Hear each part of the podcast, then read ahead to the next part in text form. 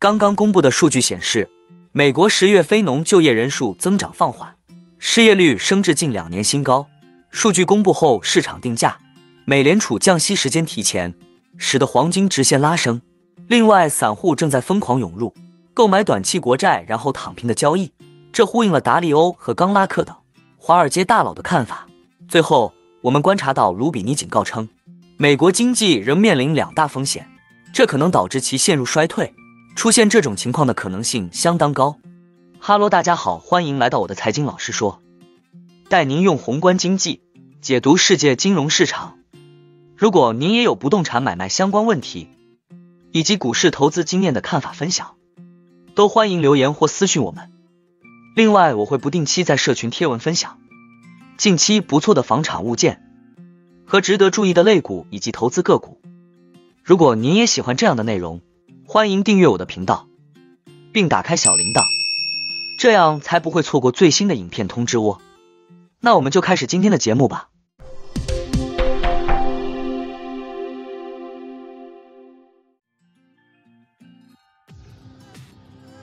周五公布的数据显示，美国十月季调后非农就业人口增加十五万人，为六月以来最小增幅，不及市场预期的十八万人。美国十月失业率为百分之三点九，为二零二二年一月以来最高水平，市场预期为百分之三点八。美国劳工统计局称，就业增长发生在医疗保健、政府和社会救助领域。由于罢工活动，制造业的就业人数下降。数据公布后，现货黄金短线走高于十美元。站上两千美元大关，日内涨百分之零点九一。美国短期利率期货上涨，交易商认为美联储进一步加息的可能性降低。联邦基金期货价格显示，到明年一月，美联储加息的可能性下降至不到百分之二十。互换市场价格显示，美联储首次降息预期提前至明年六月，此前为明年七月。分析称，十月非农报告可能会加强金融市场的预期。即美联储已经结束了当前周期的加息。分析师 Chris a n s t y 表示，从美联储的角度来看，尽管上个月的数据被修正为百分之零点三，但目前的增幅已放缓至百分之零点二。分析师说，美国就业增长放缓，可能迎接美债的反弹。美国国债市场在非农后保持了良好的反弹势头，五年期国债收益率下降了十个基点至百分之四点五三，因为市场推动美联储将降息的预期。美国利率交易和策略主管格雷戈里·法拉内洛表示，就业报告符合我们的观点，及经济正在放缓。在本周鸽派的美联储会议和新闻发布会后，他补充称，很明显，这是为什么本周鲍威尔信心十足。凯头宏观表示，美联储放弃紧缩倾向的最有力论据是工资增长继续放缓，平均时薪月率仅增长百分之零点二，年率降至百分之四点一，这是自二零二一年中期以来的最低点。辞职率的下降继续表明将很快降至百分之四以下。总体而言，我们认为劳动力市场状况的走软还有很长的路要走。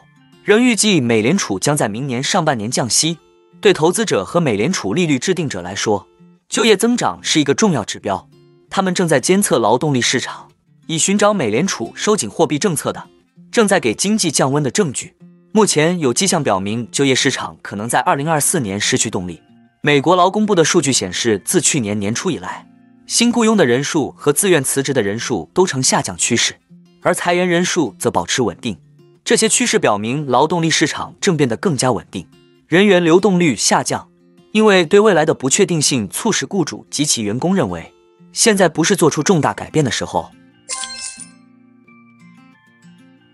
万的研究团队周四在每周报告中写道：“购买短期国债然后躺平的交易。”似乎正受到散户投资者的青睐。十一月一日，类似现金的 ETF，价值约三百八十六亿美元的一到三个月国债 ETF，吸引了超过四千万美元的散户资金。这是自 FAN 的二零一四年初开始跟踪该数据以来最大的单日流入量。ETF 追踪一个月期和三个月期国债，这两种短期国债收益率随着美联储提高短期政策利率而飙升。后者目前在百分之五点二五至百分之五点五范围内，为二十二年新高。周四，上述四只 ETF 均上涨，无惧美股的飙升。当日，道琼斯指数上涨百分之一点七，标普五百指数涨百分之一点九，违约六个月来的最佳单日涨幅。这是由于投资者似乎更加乐观的认为美联储可能会结束本轮加息周期，Marco Iacchini 和 Fan 的团队写道：“显然，追求收益的散户投资者正在利用新的高利率制度。这是自全球金融危机前几年以来投资环境中缺失的。涌向短期债券基金的不仅仅是散户投资者。对冲基金亿万富翁瑞达利欧九月份就曾表示，现金暂时不错。其他重量级人物，包括双线资本创始人杰弗里·冈拉克，最近几个月也一直在吹捧收益率为百分之五的短期国债。”然而，冈拉克周三告诉 CNBC，他越来越担心美国三十三点六万亿美元的债务以及潜在的经济衰退，这可能会引发裁员潮，并迫使美联储降息。范的团队表示，债券收益率上升意味着散户将股票在纳入投资组合中的门槛已经提高，但同时也表示，当市场开始更积极的消化美联储降息的影响时，回避股票的想法就会出现第一个考验。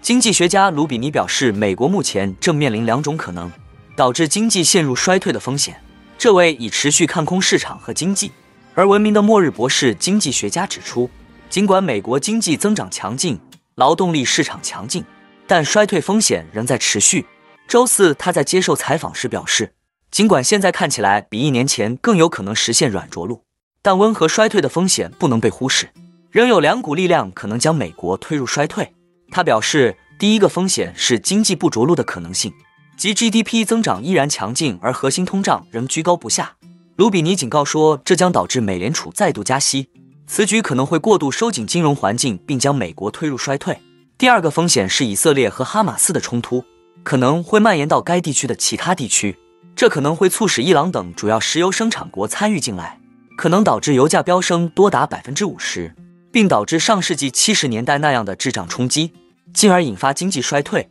卢比尼说：“因此，你不能排除明年美国出现短期轻度衰退的可能性。虽然目前看来这种可能性还不如软着陆，但股市似乎没有反映出这些风险。”卢比尼预计压住巴以冲突将得到控制的投资者最终可能会感到意外。如果冲突蔓延，可能会延续最近的调整，跌入熊市。卢比尼警告说。与此同时，随着投资者涌向美国国债等避险资产，美债收益率可能大幅下降。他还警告说，金融市场，无论是石油市场、债券市场、股票市场，甚至是黄金市场，都低估了这些冲突演变成地区性冲突的可能性。我认为出现第二种情况的可能性相当高。尽管美联储为未来可能的加息敞开了大门，但大多数投资者似乎认为其加息周期已经结束。根据智商所的美联储观察工具。市场预计美联储在二零二四年第一季度再加息二十五个基点的可能性只有百分之二十到二十五。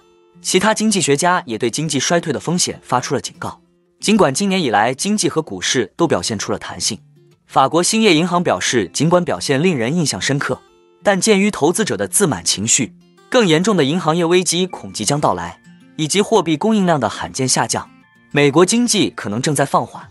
那我们今天的节目就先分享到这里。你也喜欢用宏观经济看全球投资的机会吗？如果你也喜欢这样的内容，记得帮我点赞以及订阅分享，YouTube 的大数据就会再推荐类似的影片给你哦。那我们下一支影片见了，拜拜。